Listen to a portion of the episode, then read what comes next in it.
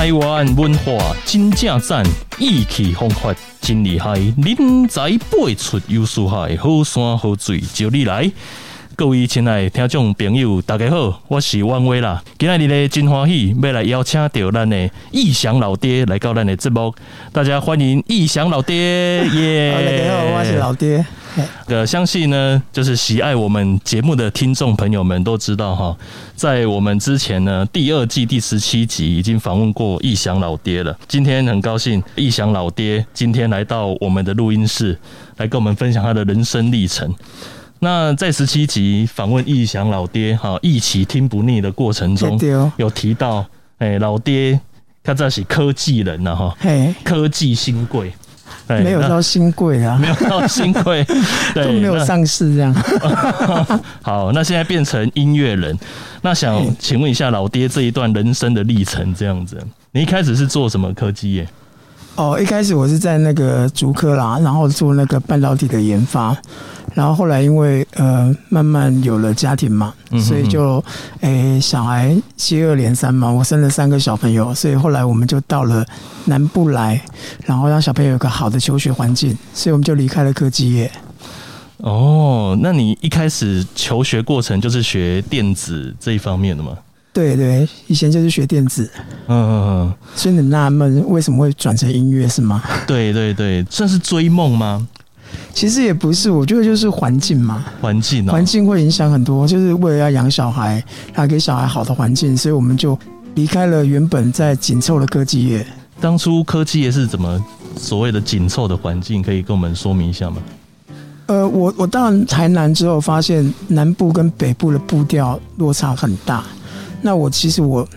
本身呐、小时候就是那个农家子弟嘛，我爸爸妈妈就是客家人，都在就是做一般务农的一些工作，所以变成说我很向往小孩有快乐的童年，所以我觉得我们不想把小孩就是因为我们的工作，然后小孩就变成好像只剩下科技的一些产物，或者是在家里这样而已，所以我们就想说，既然刚好也在工作上、职场上一些转变。我太太工作上有些想要变化，所以我们就离开了，回到太太的故乡。嗯嗯嗯嗯。所以我严格说来，我是嫁到台南的。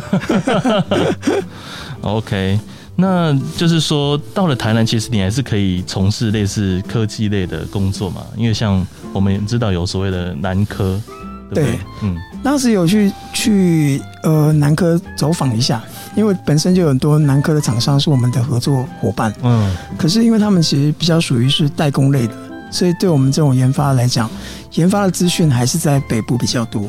哦，你是做研发类的工作就对了。对对对。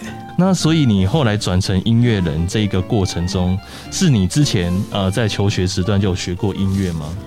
其实也不算，因为求学的时候有些社团嘛，那就会在社团里面有些。呃，接触到一些音乐的部分，所以在这个部分当中就会诶蛮喜欢，然后就去学习，但是不不完全算是正规的。所以后来离开了现有的研发单位之后，发现自己的时间比较多，然后就我再去寻找老师，然后去了解我想要学的东西，去认清自己将来想要走的方向，嗯，然后去学习这样。在社团是学吉他吗？以前啊，对，吉他，吉他这样子，对。那你是说，你到台南之后，你是逛街的过程中有遇到一些像是街头艺人？哦，那时候其实我觉得蛮奇特的，就是那时候街头艺人刚刚崛起，因为早期的餐厅，它像我们台北有很多民歌餐厅，然后早期我在求学的时候也很多民歌餐厅，后来就是因为可能经营环境的影响，让它经营不下去，所以就关掉了很多。所以当时我们也没没有想那么多，然后慢慢就是街头的一个崛起，所以发现当时北部慢慢有街头艺人，可能南部却没有那么的兴盛。所以那时候我在逛街的时候就发现，哎，蛮有趣的，然后就会想说，哎，自己也可以试着来做看看。嗯，而且那时候我有个初衷，就是大家可能知道孙悦叔叔吧。当时他跟富邦基金会有做了一个叫“急难家庭救助”的一个关怀的活动，他们会为这些家庭来募款。在那之前，我就考了很多街头艺人证，我就想说可以利用这种方式去帮这些急难家庭来募款。所以我后来就利用这样方式募款完之后，发现哎，其实做街头也不错。然后到了南部之后，发现这个市场是没有被打开的，所以我就到了南部，就利用街头的方式，一方面募款，一方面可以赚一些家庭的所需。所以一开始你是在夜市里面，那时候其实很奇妙，就是你知道台南最多的就是夜市，一到日每个每每一天都会有三到五个夜市在开，所以那时候我就心里想，哎，大家做街头为什么不去夜市做？于是我就诶认识了一些大哥们，他们就介绍我去夜某些夜市，我就开始开启我在夜市的走唱人生。这样，在夜市走唱的过程还顺利吗？很不错诶，因为我觉得夜市大家没有那种感觉，所以开始诶怎么会有人来夜市唱歌这件事情，造成一个很新鲜感。所以那前几年的时候，夜市他们其实感觉这很很不错，潮了。对对对，对他们来讲，他觉得摊贩们也喜欢，因为。他们没有这样的一个呃模式，然后哎，感觉也不错，又可以帮助他们招揽生意，然后互相会帮忙。所以其实我我其实会胖不是没有原因的。其实，在夜市里面，我最常就是吃到都要带回家这样。吃到带回家哦，太多了，因为每个夜市的大哥们，南部真的很有人情味。对，每个摊贩都会把他们好吃的都分享给你，所以我这几年胖起来。就要原谅我这样。嗯，那你唱的类型大概都都是哪一些呢？有有些英文老歌，然后有一些就是民歌啊，然后有早期的台湾民谣。啊，本身我是客家人，我也会唱一些客家歌哦。所以就是还算蛮广的，还算蛮广的这样子。嗯，有说主要呃锁定哪一个客群这样子吗？没有诶、欸，其实你你会发现哦，我们其实。当你在一个环境久的时候，你会发现客人喜欢什么样的歌，你就会看那个人的年纪。其实我们有特别去，我有特别去针对这些事情去做一个研究。早期的时候，在民歌时期为什么这么丰盛？现在民歌已经四十几年了，可大家为什么那么喜欢民歌？因为民歌它属于一个非常正向的一个歌曲。对，呃，那个时候刚好我们的台湾的经济在起飞，所以女性意识在抬抬头的时候，慢慢造就了一些职业妇女。当时他们就因为这样的音乐鼓动了他们，让他们在工作上不会觉得很乏味。因为早期女性女性是比较没有地位的嘛。你是说像高露伟玩帮这样子吗？对，然后有 你再早再早期一点，还有很多就是你像春晖梦露那种哦，春晖梦露那些阿嬷们的一些少女情怀的一些歌曲都不被看重，因为就讲出阿嬷的心声啊。像最近红了《淑女》嘛，有一个叫《养成记》。孙晴，孙晴的嘛，跟我青春悲喜曲，他们的心情写照。嗯，所以其实我们都会觉得说，这些歌都是很有故事的。我们好喜欢去听这些长辈们的一些故事啊，而且我觉得特别能感同身受啦。对，嗯，在你唱歌或者甚至是跟你的观众在聊天的过程中，对，所以我们在面对不同客群，都会想说，哎，你们想要听听什么样的歌曲，或者是可以勾起他们的回忆。哦，像我自己本身在台南，我常常就会很喜欢张玉芬的《驿动的心》。因为我觉得我就是嫁去台南嘛，所以 所以我会觉得，哎、欸，好像很久没有回到家的感觉，对，没有回到我自己的原生家庭，然后就觉得，哎、欸，好像我就是那个在外面浮浮动的那个游子。那所以你现在呃到台南之后成为音乐人，那你现在还有斜杠了哪些工作？呃，我现在有在除了除了唱歌，然后餐厅驻唱之外，然后。做一些婚宴商演活动之外，还有在学校教一些乌克丽丽啊，教吉他。嗯，然后现在本身因为大环境的改变，我们必须要多斜杠嘛，所以我还有去，可能我自己本身也比较外向，所以我还做一些业务的工作，业务类的工作，就是可以跟人家打交道，跟人家可以聊天分享这样。那你是不是自己有在开那个吉他教室？呃，自己有工作室，然后自己在在除了工作室之外，就是学校的一些社团啊。对，或者是去人家家里教家家教那样。对，那你从就是原本一份就是比较稳定的工作哦，科技业的工作，那变成现在斜杠很多。嗯，那你觉得你在思维或心态上有什么转变吗？有诶、欸，我觉得每个人看到我都觉得为什么要放弃研发的工作？对啊，然后为什么要离开科技业？因为薪水是少很多很多。哦，但是我们觉得够用就好嘛。然后主要是我想让小孩子开心成长。尤其像现在遇到疫情，我其实我一直对小孩都没有什么要求，我希望他们就是能够健康成长，小孩开心成长。对，这是我一直的要求。所以我觉得小孩，你想要做什么都可以跟我沟通，你不见得一定要考个，我觉得你考六十分，我都不会觉得你怎么样。我想要的是你开心，然后你想告诉我你想做什么。嗯，所以我我的思维就很很，就是我自己觉得我自己以前就是这样过来。我小时候就是控窑啊，玩水啊，所以我就说，哎、欸，为什么现在小孩要被逼得好像生活好像没有办法喘息的感觉？所以对我而言，我我没有让小孩补习，我只想他们想做什么跟我讲，只要有合理的，我就让他们去做。所以我的思维就是希望大家都能够健康成长，然后去做自己想做的事，然后最起码你要能生活下去嘛。嗯，对。那现在老爹就是在哪些地方表演驻唱？可不可以跟大家介绍一下？哦，基本上我们现在都在台南、高雄比较多。那我的我现在礼拜一的固定餐厅是在大冈山的那个观风听月景观餐厅，他们那边拥有百万的夜景，不会输像台北猫空这样，真的很漂亮。百万夜景？什么叫百万夜景？就是你看过去那个夜景会让你觉得很心旷神怡，而且只有那边才看得到。哦，就很空旷这样子。对，万家灯火。应该这样讲，很多人都会认为那个一台车过去的时候，人家认为那是火车。然后当我们告诉他那是高铁的时候，他们会很讶异，他们以为那是火车。嗯，所以他们所看到的东西，就是在他们的印象中，这样一串一串的，就是火车。可是殊不知那是高铁，所以那很辽阔。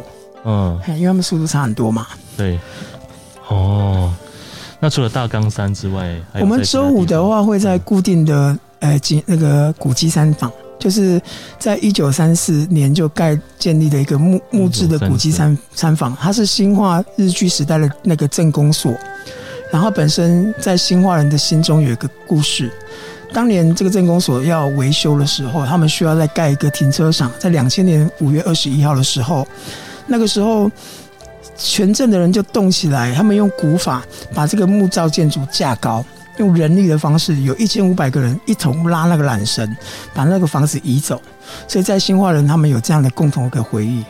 哦，所以那个餐房是很有故事的，算是个古迹餐厅。就是、对，一般的古迹是不太能当餐厅，不能明火。对，可见大家多么重视这个古迹，然后他们愿意让它在那边可以发光发热，可以延续它的生命下去。那就是我知道老爹除了在呃大冈山，那还有在这个接义坊之外。啊，最近也有在这个水稻博物馆表演哦，对对对，水稻博物馆也是因缘机会。那水稻博物馆其实也是很特别，当它还没有被人家发现的时候，大家都觉得它是个废墟，是个鬼屋，因为它是一个自来水厂。它在哦，它本身是自来水，对，它在一九一二年的时候就已经建立了。所以，一九一二年历经十年的时间把它建立起来。那时候，当时的日本人，大家可能知道江南大郡的那个八田雨衣，嗯，八田雨衣。可是大家都不知道水稻博物馆的一些创创造的过程。那讲到这个水稻博物馆会在被呃创造让大家去当景观景点的时候，要感谢一位企业家，台南的企业家许文龙先生。哦，他就真的。发现这个地方日本人把它建造的这么好，为什么没有人要去修复它？嗯，他觉得这个不应该被埋没，他觉得这应该就是我们历史上一个呃很重要的一个一个一个建设，他就把它赋予起来，他就是花钱去把它重新再整理，然后跟政府合作。嗯、那本身在八田哎那个水稻博物馆里面的那个主人铜像滨野弥四郎先生，那个铜像就是徐文龙先生他自己去。塑造的，嗯，然后再去铸铸那个铜像出来，让他能够恢复这个生机。诶，滨野弥四郎先生跟着他们的教授鲍勃希尔顿来到呃台湾，然后找到山上区这个地方，他发现山上区的那个高低的落差是够的，所以他就在那边建造了水稻博物馆。他把呃曾文溪的水引到水稻博物馆去过滤沉淀，然后杀菌，再从。呃，山上去送到台南二十公里外的那个台南火车站，给大家有个好的饮用水。OK，水稻有很多它的故事，也欢迎大家可以到水稻来走一走。好，那我这边就是跟大家简单念一下啊，就是我从这个水稻博物馆的网站上 对得到了简介，就像刚刚提到的哈，为了提供洁净的民生用水，改善卫生环境，那一八九七年呢，台湾总督府那就请了。威廉巴尔顿跟学生滨野明四郎，那一起来做这个水源水质调查。那一九一二年开始建设台南水道，就是像刚刚提到的，用重力排水的方式提供台南市区的民生用水。工程啊，共历时十年，于一九二二年完工。一九八二年呢，因为乌山头水库、曾文水库和潭顶进水厂陆续完成，而功成身退。那见证了日治时期卫生工程现代化的发展历程。那整体的建筑跟空间形式极具特色。二零零二年指定为限定古迹，二零零五年指定为国定古迹，二零一一年起，哦，台南市政府开始做这个古迹修复计划，那并于二零一九年正式开放参观。嗯，那所以老弟也是二零一九年就开始在那边表演。一开始的时候我们就过去了。OK，那山上这个花园水稻博物馆，包括有博物馆区。那我看的网站上的地图哈，园区里面有包括。博物馆区、花园区、密林区，还有很多的装置艺术。那请问老爹，在这些区域之中，有没有其他要补充，或者是推荐我们去参观的地点？呃，如果到水道博物馆，很建议大家一定要听听他的导览。他在整点的时候都会有导览大哥或大姐们会帮大家导览这个故事。那他会告诉你水是怎么样抽进来，怎么样过滤，怎么样去消毒，然后再用什么方式把它推到我们的净水区，从那个高七十三公尺的那个重力往下传到我们的台南市。OK，那这一个。呃，水稻博物馆的地址是在台南市山上区山上里山上十六号，很多山上。对，讲到山上，我也要补充一下哈，我们其实山上区它有个特色的一个水果叫做木瓜。可能大家都不太知道，山上区产的木瓜量是很多的，所以它每年从现在每年都会有一个木瓜节的活动。哦，木瓜节活动。对，在山上区。嗯，那如果老爹你表演是在博物馆里面哪一个区域？呃，我们是在博物馆里面的，我们应该讲在锅炉那个锅炉区、锅炉发电区的后方那个建筑物的后方，因为那边有好几棵百年的那个老树，就是有一棵两百多年的樟树。还有一百多年的白莲雾树，还有罗汉松，就在那个树下很惬意的表演这样，嗯、所以那个地方是可以坐下来，然后可以听歌，可以享用美食，也可以在那边诶、欸、吹吹风，很舒服，因为它就是一个好像去放松很惬意的一个景点。哦，那你是什么时间会在那边表演？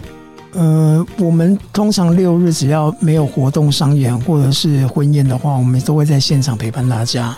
那水道博物馆其实还有个特别，就是说它旁边有一块很大的地，他们只要季节到了，就会有很多不同的花，他们栽种不同的花。那现在刚好是萤火虫季，所以他们现在复育那边的萤火虫，让大家之后可以来赏萤。哦，好，那欢迎大家呢到水稻博物馆，那也来就是参观我们这个老爹的表演。那我看这个老爹的影片啊，就是他们在表演的时候，甚至有一些观众会随之起舞，哦，大家这样子很开心，对不对？在那边享受一个下午的悠闲时光。对，就是我觉得很享受这样大家共乐的那种，就是可以一起同乐的那种感觉。嗯，所以很多大哥大姐们。听到音乐就会就会起舞了。